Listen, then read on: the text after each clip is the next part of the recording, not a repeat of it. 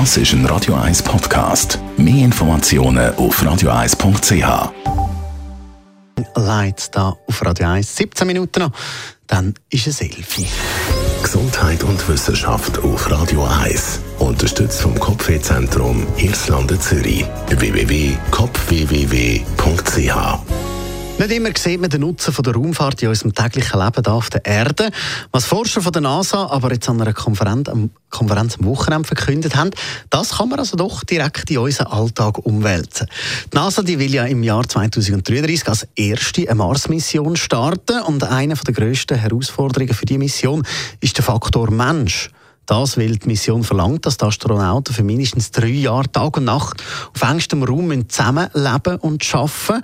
Damit das eben klappt, erforscht NASA jetzt auch die Psyche der Menschen und was eben gut funktionierende Gruppen braucht. Wir kennen das ja alle, die schon mal in so einer temporären Gruppe geschafft haben. Jede Gruppe hat so die inoffiziellen Rollen, die zugewiesen werden. Es gibt einen Anführer, einen Partykönig und eben auch meistens noch irgendwie einen Gruppenklon. Der Anthropologe Jeffrey Johnson sagt, dass es entscheidend ist für den Erfolg von einer Gruppe, wie dass die Rollen verteilt werden. Eine besonders grosse Rolle spielt dabei eben auch der Gruppenklon. Der Geschichtenerzähler, der Komiker, das sei schon vor 100 Jahren entscheidend gewesen auf der ersten Südpol-Expedition.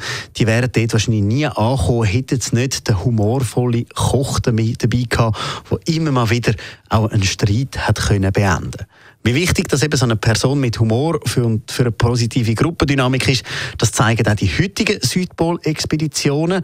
Es brauche halt eben die Leute, die die Gruppendynamik herstellen und für gute Stimmung sorgen.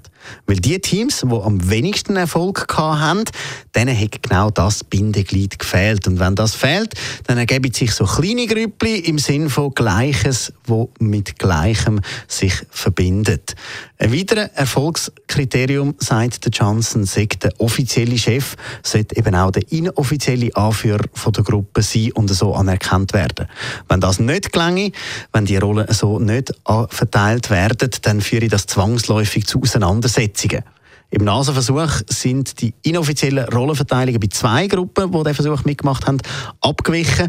Am Ende des Versuchs haben die Mitglieder dann auch angegeben, dass sie nicht freiwillig würden drei Jahre mit diesen Leuten auf den Mars fliegen Das ist ein Radio 1 Podcast. Mehr Informationen auf radio1.ch.